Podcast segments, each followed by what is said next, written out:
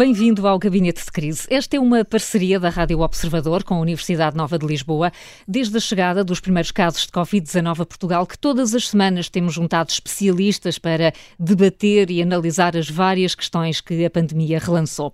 Esta semana temos um formato diferente, porque é o último programa do ano. O Gabinete de Crise faz um balanço dos principais factos e figuras deste 2020. Para isso, vamos já ter com a Sónia Dias, coordenadora do Centro de Investigação da Escola Nacional de Saúde Pública, Pública e do Pedro Pita Barros, professor da Faculdade de Economia da Universidade Nova de Lisboa. Sónia e Pedro, bem-vindos. Obrigado. Obrigada, Carla. Esta semana pedimos reforços para o balanço do ano. O professor Adalberto Campos Fernandes, muito bem-vindo também ao Gabinete de Crise. Muito obrigado, bom dia, é um gosto estar convosco. É professor associado, convidado da Escola Nacional de Saúde Pública, foi Ministro da Saúde, tem uma vida profissional dedicada a estas questões da saúde pública e da gestão hospitalar. Muito obrigada por ter aceitado o nosso desafio. Vamos então, e Sónia, antes de mais, e hum, para começarmos de uma forma mais genérica, como é que olhou para este ano? Olha, este ano diria que foi um ano como nenhum outro e em que tudo mudou quando menos se esperava. A pandemia tem sido um acontecimento que tem ocorrido a cada século e esta já causou mais de 1,7 milhões de mortes registadas e muitas outras que nem sequer registadas foram. Muitos milhões de pessoas estão a viver com a doença ou a recuperar.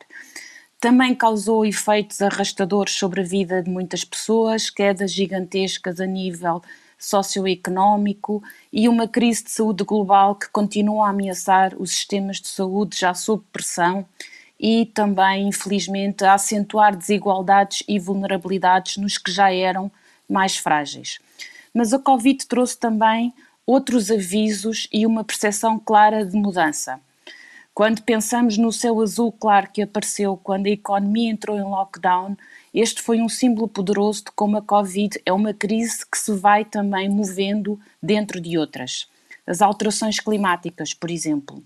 E hoje sabemos que provavelmente estas serão muito mais caras de lidar no futuro se continuarem a ser negligenciadas.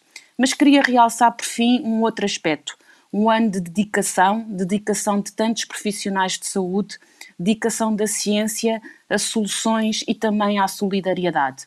Assim que o vírus foi descoberto, grupos de investigação em todo o mundo empenharam-se para encontrar testes, tratamentos e criar vacinas que pudessem controlar a pandemia.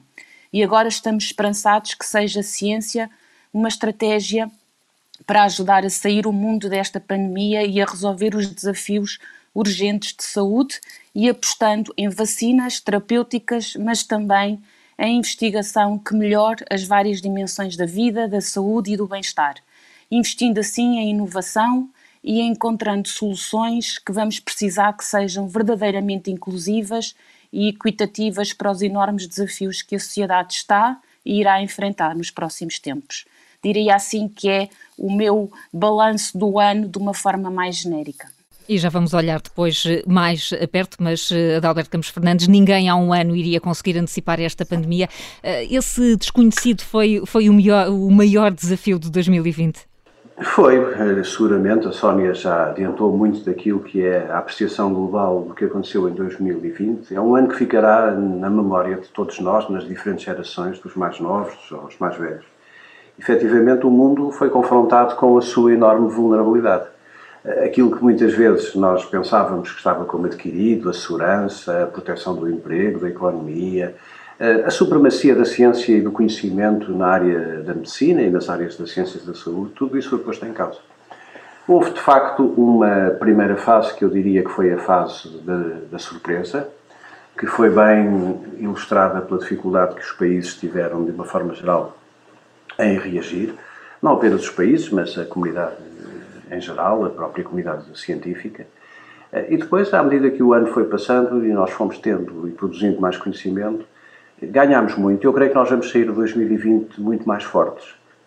Falaremos disso seguramente mais à frente em termos da projeção para o futuro, mas eu creio que a humanidade ganhou imenso com esta crise em termos de experiência, de confrontação com uma realidade que não domina, com aspectos eh, relacionados no binómio entre saúde e economia. E, sobretudo, se me perguntasse agora, antecipando um bocadinho a outra parte do programa, quem é a grande vencedora de 2020, eu não tenho a menor dúvida em dizer que foi a ciência. A ciência é a grande vencedora. E, portanto, eu, apesar de tudo, chego aqui, a três dias do final do ano, com um sentimento eh, de moderado otimismo para, para o futuro. Muito bem. Pedro Espita Barros, e que balanço pode o Pedro fazer deste ano de pandemia? O meu balanço, olha, se nós uh, tivéssemos o desafio de, de, criar um filme para 2020, eu tinha outro título, que era Uma Montanha Russa chamada Covid-19. Uh, porque passámos por uma fase em que não sabíamos o que era, porque ainda era muito distante na China, depois tivemos uma, uma, uma outra fase, a, a do choque inicial, que, que, eu chamaria uma fase de medo. Sabíamos pouco, muito pouco, e do havia o desconhecimento do que, é que era a pandemia, do que é que, que, é que iria acontecer. Tínhamos as imagens que vinham de outros países com situações dramáticas de, de, dos hospitais, e isto criou uma reação geral da sociedade, da classe política, de todos nós, de uma defesa pelo medo. E que se reduziu em medidas de saúde pública, se reduziu em medidas extraordinárias de apoio a pessoas e a empresas durante uns meses, pararam atividades económicas que tinham sustentado muito emprego nos últimos anos, portanto foi uma, um período de, digamos, de março a início de maio, que foi dominada pelo medo, mas que foi uma fase de algum sucesso. Tivemos a segunda fase, esta montanha russa, que foi eh, se eu pudesse resumir uma palavra, talvez chamasse a confiança, talvez mesmo excesso de confiança, que vai de maio a mais ou menos final de agosto. Caracterizou-se por aquele planal suave que se falava eh, e depois que foi um verão passado até de uma forma mais normal do que se pensava que podia ser o caso. Quando se olhava em, em abril, maio para o que seria o verão, acabou por correr muito melhor do que aquilo que se, que se pensaria. Só que isso provavelmente também lançou as bases para um menor cuidado geral em termos de medidas de antecipação, no comportamento de resguardo das pessoas, até de se calhar um certo desvalorizar da pandemia. Foi uma fase que eu diria de meio sucesso nesta montanha russa. Eh, e depois temos a, a terceira fase, que, que eu talvez pudesse, como, como título dessa terceira fase, uh, surpresa e choque. Surpresa e choque pela velocidade do crescimento de novos casos, por voltar a falar todos os dias de surtos em lares, uh, pelo aproximar dos limites da capacidade do SNS, uh, pelos custos económicos e sociais que as medidas de contenção da pandemia estavam a ter e que se começou a notar alguma contestação social até dezembro. no fundo, até sentir que o vírus estava afinal cada vez mais próximo de cada um de nós. Acho que esta também foi uma fase em que todos nós sentimos que já conhecíamos alguém que tinha tido ou estava em risco de ter Covid e passamos a ter uma muito maior proximidade. Foi também uma fase em que foi mais de reação do que dissipação do vírus. Foi talvez uma fase de menor sucesso coletivo. E, portanto, temos aqui toda uma, uma montanha russa que agora nos deixa entrar numa nova fase, a da esperança e de uma normalidade reconquistada, talvez trazida pela vacina. E ainda não sabemos se será uma transição suave ou se acabaremos por ter uma terceira vaga, uh, quais são os efeitos da vacinação uh, e quando é, que terão, quando é que serão sentidos. Mas temos claramente aqui uma evolução de montanha russa, daí eu ter escolhido essa, essa descrição para este ano.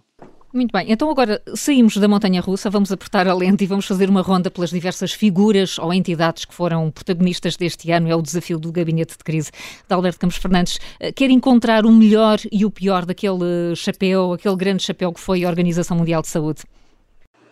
Bom, o melhor é claramente a sua existência. Eh, nós temos que estar gratos à existência de uma agência internacional fundada no final da década de 40, a seguir à guerra, que eh, tem sido, ao longo dos últimos anos, eh, um garante, digamos, da coordenação, das respostas e, naturalmente, da articulação entre os países. Portanto, eu facto que não, nunca eh, compreendi, nomeadamente a posição dos Estados Unidos relativamente à OMS, e, portanto, isso felizmente foi ultrapassado.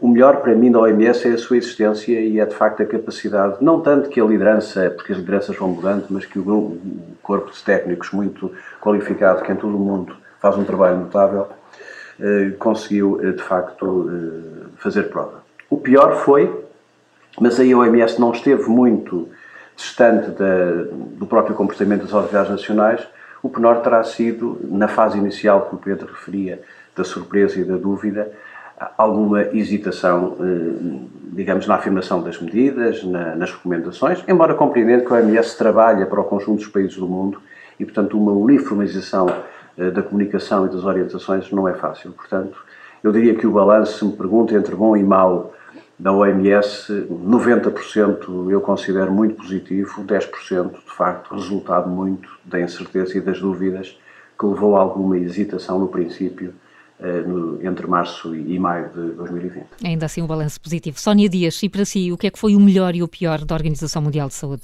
Olha, começando talvez pelo pior, concordo com esta ideia do período inicial, em que até estava a tentar caracterizar como uma certa rigidez no sentido em que demorou algum tempo até terem percebido que era absolutamente necessário adotar medidas e fazer opções de intervenções sem que houvesse uma evidência científica sem dúvidas inequívocas. e, portanto, demorou algum tempo a perceber que teríamos que avançar, mesmo que houvesse alguma incerteza, e a ciência não podia dar uh, toda a certeza que necessitávamos. O melhor, realmente viu-se que à medida que o tempo foi passando, a OMS conseguiu se fortalecer, organizar e conseguiram de facto posicionar-se no seu papel de referência científica para todos os países e de regulação internacional, que foi de facto, com princípios de tecnologia, inovação e solidariedade, uma importante ajuda nos países uh, no combate à Covid. Pedro Pita Barros, cabe-lhe si encerrar aqui o capítulo OMS, o melhor e o pior. O pior é fácil, concordo inteiramente com considerar o pior a hesitação inicial na comunicação que houve e nas mensagens que tentaram transmitir. O melhor também destacava, eh, adicionalmente ao que já foi dito pelo Adalberto e pela Sónia, o esforço de concertação global da resposta à pandemia. O conseguir ter informação de todos os países, o insistir na ideia de uma resposta global, ehm, creio que é uma mensagem muito forte da OMS, que aliado ao conhecimento técnico que eles têm e à utilização da ciência, permitiu ter uma consistência que impediu, provavelmente impediu eh, que cada país ou cada grande bloco se tornasse uma fortaleza eh, isolada do resto do mundo no combate ao vírus. E isso foi um dos papéis mais importantes que a OMS teve. Hum, muito bem, a concertação um, que a Organização um, Mundial de Saúde teve. Vamos, vamos entrar em Portugal uh, para a congênera Direção-Geral de Saúde. Adalberto Campos Fernandes, uh, o que é que foi o melhor e o pior da DGS? Uh, e se calhar estamos todos a pensar na figura central, na Secretaria-Geral Graça Freitas. Bom, a Direção-Geral de Saúde é uma instituição centenária e sobre a qual também nós temos que ter o cuidado de proteger e de considerar como um instrumento crítico de proteção em saúde pública. O melhor, claramente, é o dispositivo. A DGS é, é, é, digamos, o cume de uma montanha onde estão agregadas as competências de saúde pública, não só as competências técnico-científicas e regulamentares, mas também o terreno e as imensas equipas de saúde pública que, de uma forma discreta e bastante pouco até mediatizada, foram eh, por todo o país fazendo um trabalho absolutamente notável. Uh, o, o, pior foi mesmo aquilo que a DGS tem, que nós temos infelizmente em Portugal, que é a vontade de dar apenas e só boas notícias sempre, mesmo quando estamos a ver que elas podem não ser tão boas quanto pensamos. E portanto, no processo de comunicação, houve uma tentação, quanto a mim, errada de desvalorizar sistematicamente o risco. Isso foi corrigido depois à medida que o tempo foi passando. E, e, aliás, eu disse isso em público, foi naquela fase mais inicial, a mistura entre comunicação técnica e política não, não, não se compreendia a Autoridade Nacional de Saúde é uma autoridade independente, não tem que estar a fazer comunicação conjunta com as autoridades políticas, isso depois foi resolvido, mas também globalmente aqui eu diria que eh, dei 90-10 à OMS, aqui daria um bocadinho menos à DGS, acho que a DGS tem um balanço positivo, eh, nos últimos tempos tem vindo de facto a melhorar significativamente, mas eh, enfim, não ficaria tão bem classificada como a OMS, embora mereça o respeito dos portugueses, e mereça ser tratada como uma instituição de defesa da saúde pública que deve estar acima de qualquer querela e de qualquer, de facto, Uns 70%? Sim, 70%, 30%, acho que é justo. Antes de seguirmos para o, eh, para o intervalo, eh, Sónia Dias, qual é para si o pior e o melhor da DGS? Uh, para mim, uh, diria, para realçar o melhor, talvez uh, havia várias notas, mas realça a intenção e a vontade de se reger pelo princípio da transparência, na informação que foram transmitindo aos portugueses. Uh, quer que os boletins, depois houve de facto aqui uma série de questões com as conferências de imprensa que durante muito tempo foram realizadas diariamente, mas esta ideia do princípio de transparência seria uh, o que eu realçaria de melhor. Depois, talvez ficando na mesma nota e como um lado menos positivo, de facto, a necessidade que se realçou de ter um sistema de informação de saúde pública mais forte, que produza utilização mais sistemática e rápida de, dos dados para informar políticas e intervenções em saúde, e aqui destacaria também a necessidade que também estamos a aprender e que pode ser muito útil em situações futuras da partilha e da cooperação com a comunidade científica, de, podendo-se usufruir de todo o contributo que esta pode dar. Pedro Pita Barros, e para si, olhando para a DGS? Ora, vamos, estamos a ficar muito unânimes. O melhor foi claramente o arranque seguro na gestão da pandemia nas primeiras semanas. Eu acho que essa, essa intervenção dos primeiras 3, 4, 5 semanas uh, foi muito importante, deu confiança e segurança à população, foi claramente o melhor período da DGS. O pior, uh, foi quando começou a ter que lidar com a dificuldade de fazer os equilíbrios entre economia e saúde, que não lhe cabia a si fazer, não cabia essa comunicação a si fazer, e claramente aí fragilizou-se na, na, na, imagem que tinha construído nas primeiras semanas. Hesitei em colocar também no pior o que me pareceu ser algum excesso de confiança para a segunda vaga, que aliás foi geral à, à população portuguesa e à população europeia, digamos assim, uh, mas acaba por centrar-me nessa dificuldade de lidar com equilíbrios de economia e da saúde que não cabem de facto à Direção-Geral de Saúde fazer. Estão a ficar muito unânimes. Vamos ver se estão também assim na questão do Presidente da República, de Alberto Campos Fernandes, o que é que encontrou de melhor e pior em Marcelo Rebelo de Sousa. Bom, eu tenho que fazer um disclaimer, porque, enfim, nós estamos em pré-campanha eleitoral e eu sou um apoiante do, da recandidatura do Presidente da República, portanto, tudo aquilo que eu possa dizer agora a seguir está influenciado por isso. Um, de qualquer das maneiras, o Presidente da República, para mim, foi o melhor agente público e político em termos nacionais. Foi aquele que compreendeu melhor o sentido das questões, compreendeu melhor o sentido do, do povo e, e, nessa medida, ele funcionou, como tem funcionado sempre até agora, como uma espécie de imã de referencial de confiança e de estabilidade.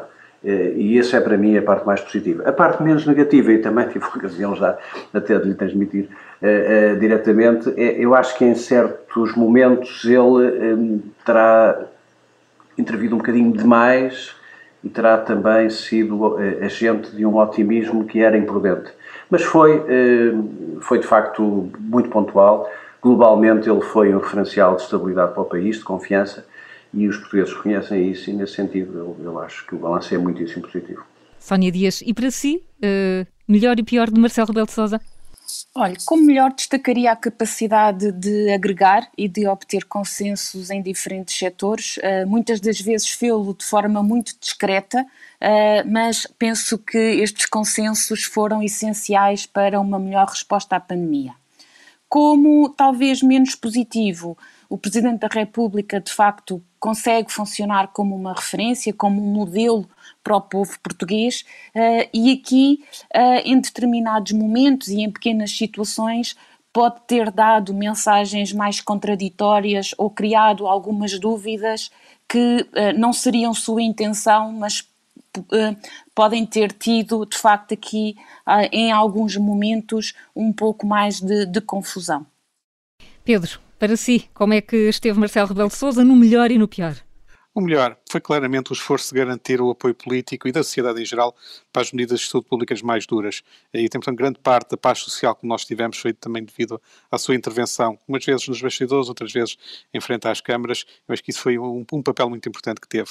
O pior, como, já foi referido, talvez uh, a tentação de algum excesso de protagonismo mediático às vezes uh, e que culminou recentemente com os planos pessoais para os almoços e jantares de Natal, uh, que me pareceram, a dada altura, ser um pouco ir para além daquilo que seria esperado que ele tivesse, mas globalmente teve, teve à altura da, da, da situação e, foi um dos pilares da, da resposta portuguesa em termos de confiança e segurança. Muito bem, vamos eh, continuar a fazer o balanço das principais figuras desta pandemia. Agora fazemos um curto intervalo no gabinete de crise. Até já.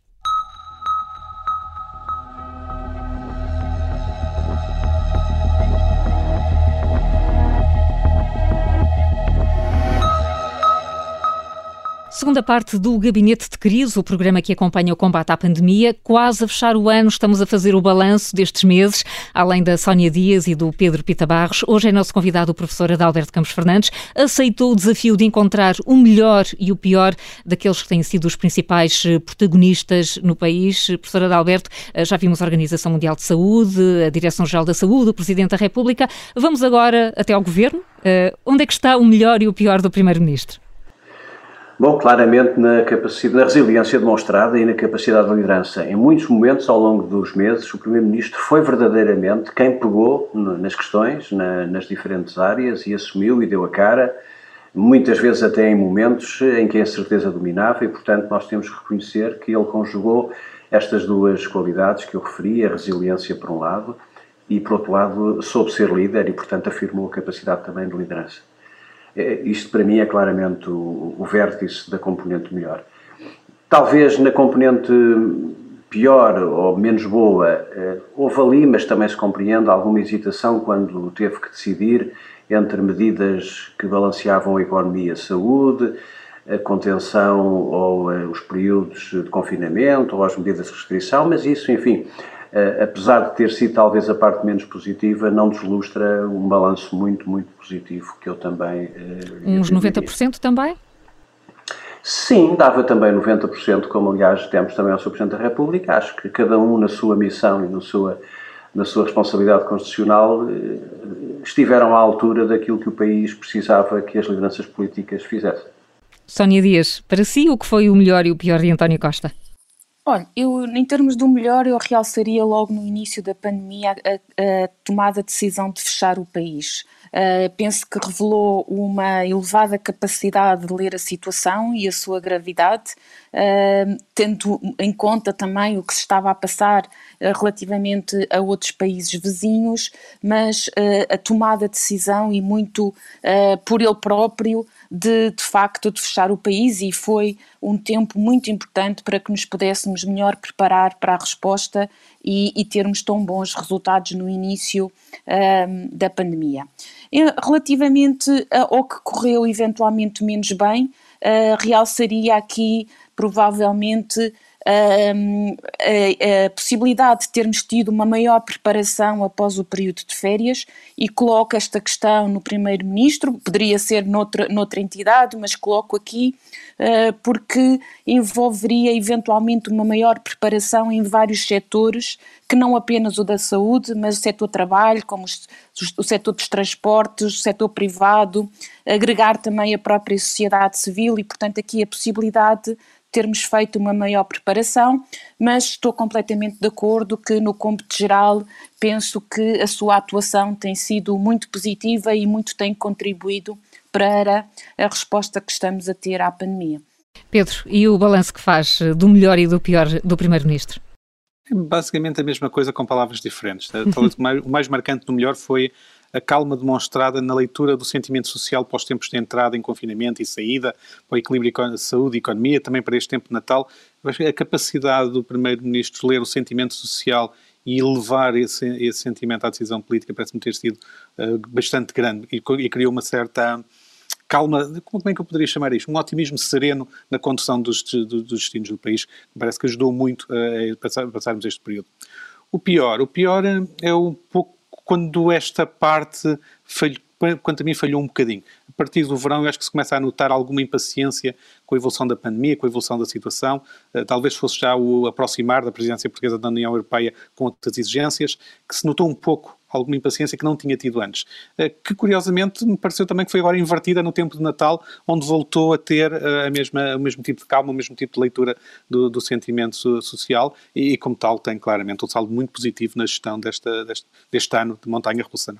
E antes, antes de passarmos para a próxima categoria, a forma como os três fazem a avaliação do Primeiro-Ministro e da estratégia que o país seguiu, eh, parece-vos que de alguma forma se encontrou tal ponto de equilíbrio de não fechar totalmente o país, como vários países europeus fizeram e de, ao mesmo tempo, controlar a evolução uh, das infecções. Uh, Conseguiu-se encontrar aqui uma espécie de quadratura do círculo. O que é que vos parece? Hum, eu acho que se conseguiu melhor isso na primeira fase, até, até o verão, até meados do verão, do que se conseguiu agora nesta última fase. A minha sensação é que a partir de finais de setembro, outubro, fomos muito mais reativos muito do que em antecipação e esperou-se muito, muito mais tempo do que se tinha esperado em, em março para, para intervir e, portanto, eu tenho dois, tenho estes momentos muito diferentes que, que eu creio que fizeram isso. E, e, tal, e provavelmente coincidiu também com esta tal impaciência que eu estava a dizer que me pareceu ter existido. Eh, no entanto, é claramente ele conseguiu ter uma noção de equilíbrio muito grande entre os vários eh, aspectos em jogo. E, portanto, eh, mesmo com altos e baixos, o saldo é claramente positivo, mesmo nesta fase mais crítica do, do outono. Hum, uh, uh, Sónia e Adalberto Campos Fernandes, como, como é que avaliam a estratégia que, que António Costa fez, não fechando o país totalmente agora nesta segunda fase, como, como outros fizeram? Bem, posso eu começar? Eu, eu, acompanho o que a Sónia disse há pouco. Eu fui daqueles que, na primeira fase, a, a palavra certa é me indignei contra aquele parecer do Conselho Nacional de Saúde Pública que recomendava o encerramento das escolas e a manutenção do país aberto. Portanto, aí eu acho que há um ato de coragem política do Primeiro-Ministro. Ele soube ler nessa altura. E depois eu também fui daqueles que escrevi isso muitas vezes, de que não se justificaria em setembro ir para aquela visão tremendista do encerramento de todo o país.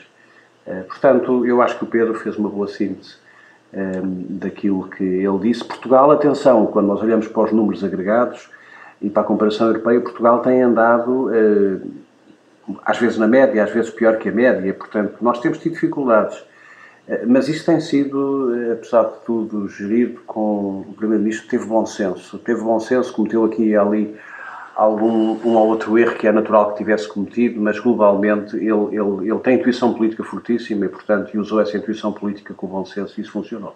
Hum, Sónia, partilha desta ideia? Sim, estou completamente de acordo com o que a Adalberto e o Pedro já, já focaram e até diria, e realçando até num aspecto particular, por exemplo, da questão da educação e das escolas, uh, penso que foi uma aposta muito grande em deixar uh, sempre a funcionar um, esta, esta questão das escolas e a importância de educação e, e do ir à escola para muitas crianças e, e, de facto acabou por funcionar, claro que com alguns casos aqui e ali, alguns surtos, uh, mas acabou por funcionar muito bem, o período funcionou um, até ao final e as crianças e os jovens puderam uh, ter alguma normalidade. Portanto, de facto, realçando todos estes aspectos, também faço uh, a minha leitura também vai para um, uma abordagem positiva do, do Primeiro-Ministro, sim. Muitos consensos. Vamos então continuar aqui na, no nosso, na, nas nossas escolhas e no melhor e, e do pior dos protagonistas uh, desta, desta pandemia. Vamos à Ministra da Saúde, Marta Temido. A Laura de Campos Fernandes está a falar de uma área que, onde, onde também já estive, num lugar onde também já estive. O que é que consegue pôr como melhor e pior da Ministra? Bom, em boa verdade, eu, por uma razão ética, deveria pedir escusa desta avaliação, porque eu não acho adequado que os ex-governantes, e sobretudo quando têm uma continuidade de mandatos, façam avaliações. Mas, enfim, vou procurar ser razoável e, e evitar, de facto, ser injusto. Eu diria que a Ministra conseguiu, num tempo muito difícil, que seria terrível para qualquer pessoa que lá estivesse, resistir e, e manifestar perseverança. Esse é o aspecto que eu, que eu sublinharia eh, como mais positivo. Um, claro que, tendo a tutela operacional e política dos serviços, eh, havia coisas que podiam ter sido mais bem preparadas, acauteladas, isso já aqui foi falado. Enfim, isso fica sempre mais na, na fatura, na conta corrente do Ministro do que do Primeiro-Ministro, isso é um, é um facto. A parte que eu acho que ela conduziu menos bem, e várias vezes isso foi falado, é que nesta altura, por exemplo, o Presidente da República falava disso e o Primeiro-Ministro, é preciso unir e não dividir. E, portanto, o consenso não pode ser uma palavra vã. É preciso chamar todos, eh, toda a gente, toda a sociedade. E, portanto, às vezes parecia que ela eh, tinha alguma dificuldade em fazê-lo, mas globalmente eu diria que, não, não querendo ir muito mais além, porque um ex-ministro não, não deve apreciar ou comentar o atual ministro, eu acho que ficaria por aqui em termos de apreciação. Mas eh, isto passa pela questão dos privados, é isso? E pela forma como eles foram não, não, envolvidos? Só, não só os privados do setor social, o setor social, por exemplo, que é importantíssimo, isso que se revelou importantíssimo, a questão em pequenos detalhes que criam um, uma sensação de divisão, vacinar públicos, não vacinar privados, uh, a questão dos doentes, são questões de pormenor que numa altura em que o país tem que mobilizar uh, não, não, não teriam sido necessárias, mas pronto, admito que isto foi bem compensado depois, muito bem compensado pelo Primeiro-Ministro e também pelo Presidente da República, que em, vários momentos eh, dirigiram esta questão com sucesso. E, portanto, aqui em, em, em percentagem era 50-50? Não, não seria tão mau quanto isso, não. Daria 70-30 como da ADGS. Acho que, globalmente, eh, temos que ser justos, considerando as dificuldades. Acho que 70-30 equiparado à ADGS é, é justo e ficam os 30 mais por esta, por esta dificuldade manifestada na organização, às vezes, na resposta operacional e, por outro lado, também eh, no consenso que era preciso todos os dias cultivar baixo.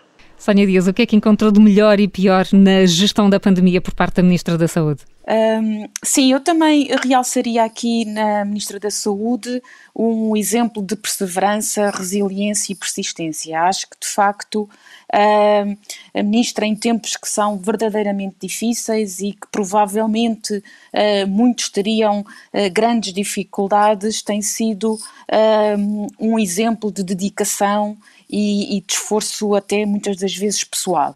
E este seria uh, claramente a parte que eu destacaria.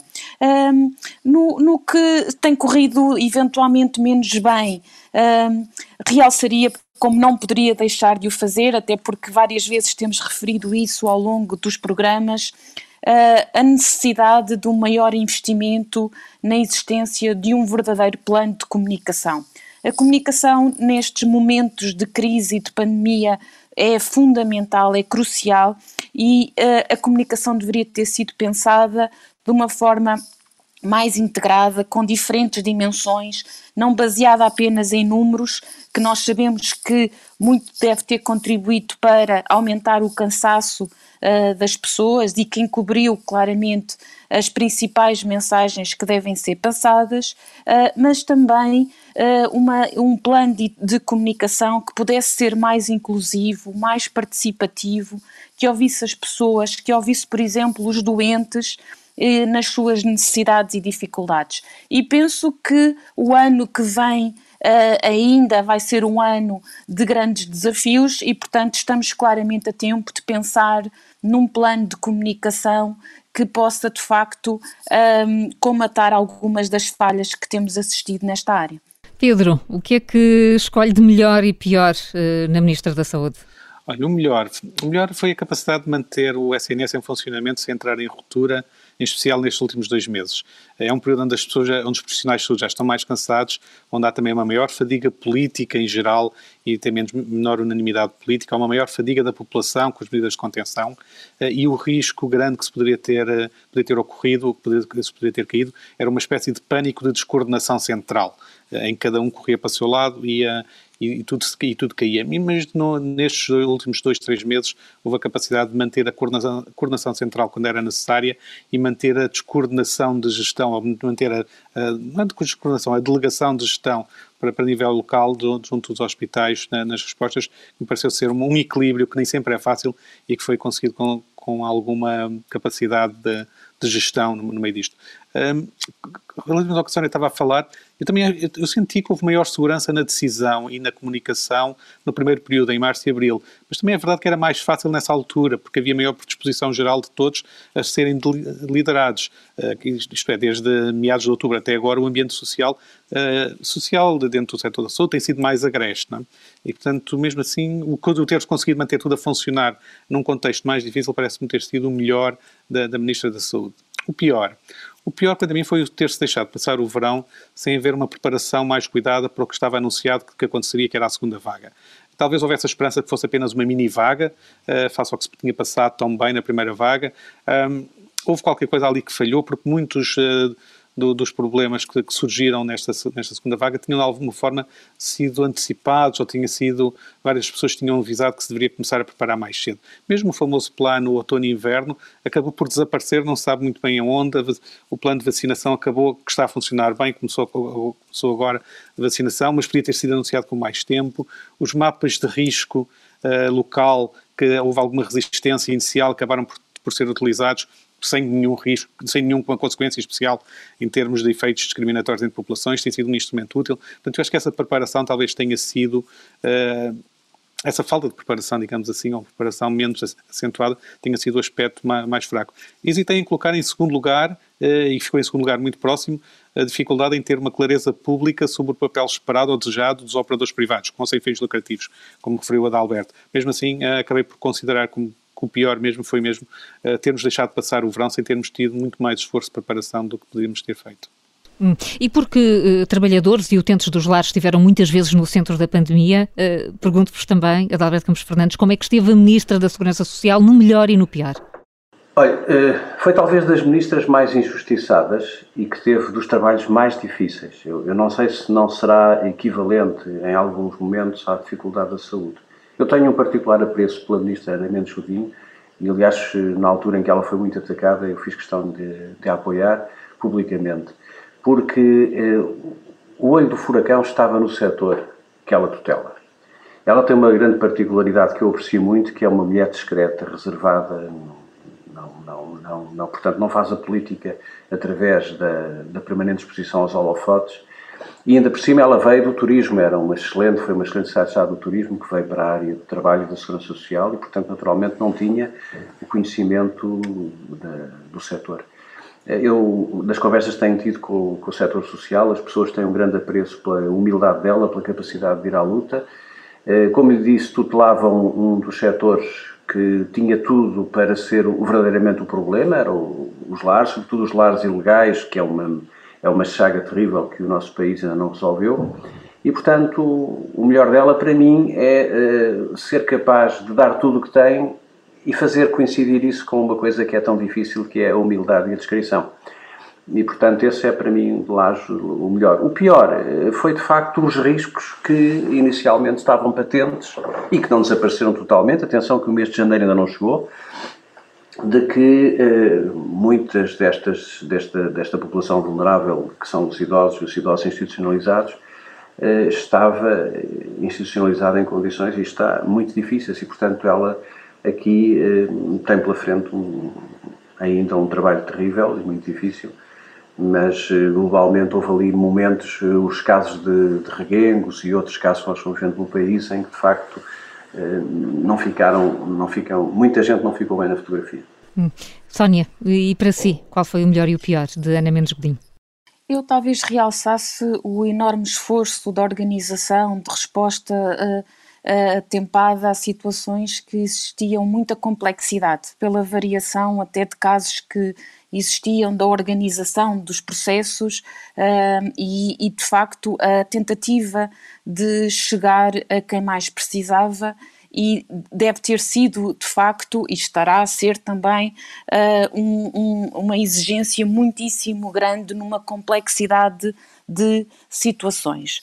Um, aqui, no, no, no, outro lado da moeda, provavelmente realçaria então o que não estará a correr tão bem, é que, eventualmente, apesar de todo este esforço e trabalho, uh, poderemos não estar a ser capazes de totalmente uh, responder de forma satisfatória a todos os setores, a todos os casos uh, que podemos estar a deixar para trás e, nomeadamente, reforçando aqui os mais desprotegidos, os mais vulneráveis e que são os que mais precisam, mas muitas das vezes também têm menos capacidade de solicitar ajuda, não é? portanto, uh, os dois lados da moeda, diria assim. E o Pedro, o que é que destaca de melhor e pior quando estamos mesmo, mesmo, mesmo no fim do programa? Uh, o melhor, a criação de medidas de apoio social durante a pandemia, seja a pessoas, seja a empresas, que foram definidas genericamente pelo governo, é certo, mas que ela teve que concretizar uh, e que acabou, melhor ou pior, por conseguir uh, pôr no terreno em tempo útil muitas destas medidas.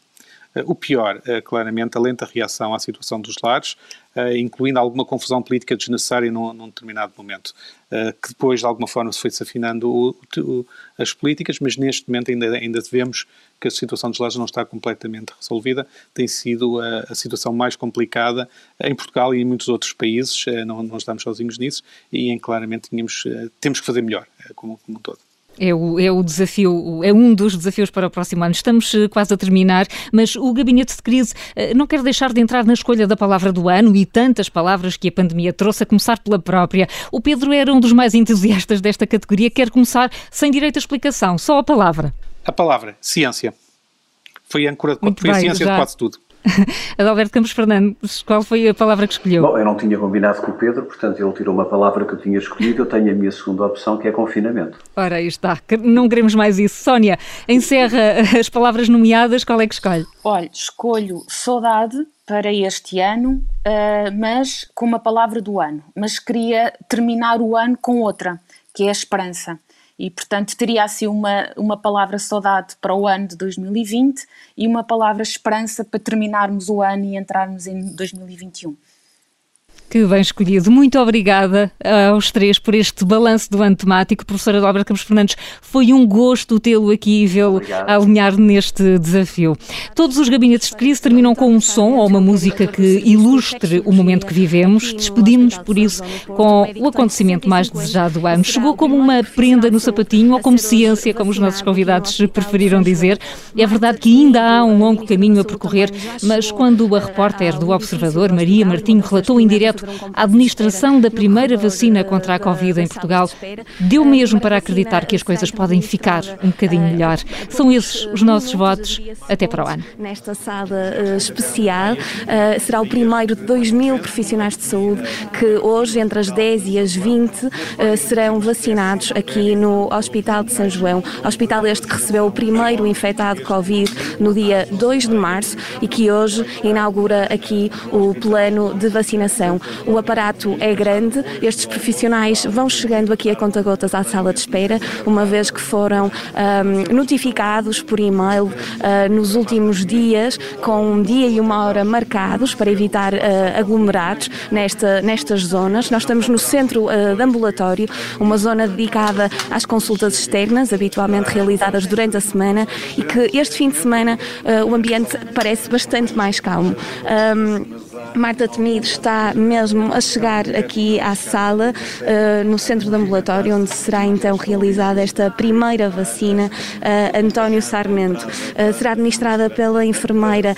Ana Isabel Ribeiro e ficarão os dois para a história neste primeiro dia do plano de vacinação em Portugal. Depois de serem vacinados todos os 2 mil profissionais de saúde, entre médicos, enfermeiros, um, técnicos operacionais, técnicos de diagnóstica e terapêutica, serão um, depois um, levados para uma sala, uma espécie de recobro, onde durante 30 minutos uh, estarão a ser vigiados de todos os uh, sintomas e uh, efeitos secundários que possam surgir. Está a chegar aqui à sala neste momento a mala térmica com as vacinas, está a entrar uma mala térmica azul que, que segue do, da, da, farmácia do, do, do, hospital. É lá que as, que as vacinas estão armazenadas entre os 2 e os 8 graus, vindas uh, de Coimbra a 80 graus negativos, e lá são preparadas previamente.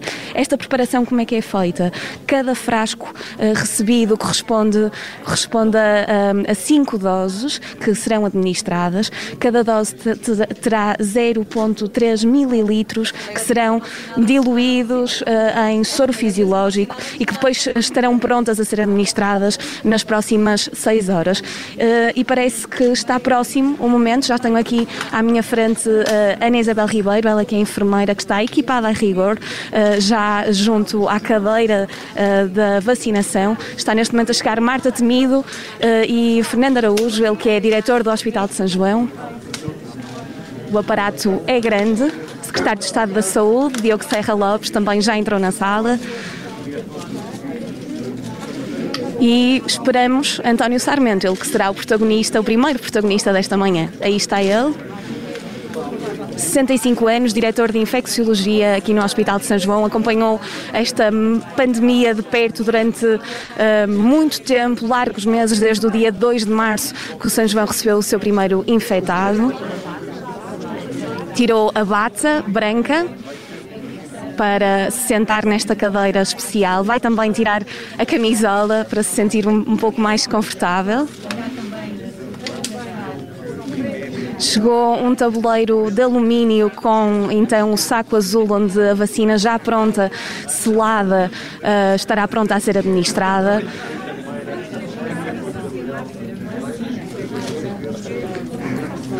E uh, António Sarmento está então uh, pronto para despir a camisa e uh, sentar-me então nesta cadeira especial para uh, então ser vacinado contra a Covid-19. Diretor do Hospital, Ministra Marta Temido e um, Secretário de Estado da Saúde estão uh, a poucos metros uh, do médico para um, uh, verem este momento histórico enfermeira Ana Isabel Ribeiro vai então um, preparar o braço de António Sarmento. Muito calmamente, ela tem uma bancada com tudo aquilo que é necessário, de, desde gases a seringas, e está aí na sua mão a vacina contra a Covid-19, pronta a ser administrada. E é este o momento em que uh, o primeiro português é vacinado contra a Covid-19, António Sarmento, 65 anos aparentemente calmo. Um processo que irá demorar em média seis minutos até estar concluído. E já está. primeiro vacinado contra a Covid-19. António Sarmento uh, encolheu os ombros, está aparentemente calmo e houve aplausos nesta sala no centro do ambulatório do Hospital de São João. O processo está concluído, a vacina está no lixo, as mãos estão a ser desinfetadas neste momento e é o primeiro de 2 mil profissionais de saúde que hoje um, estarão aqui nesta zona do hospital uh, para serem vacinados. Um penso rápido e o processo está uh, concluído.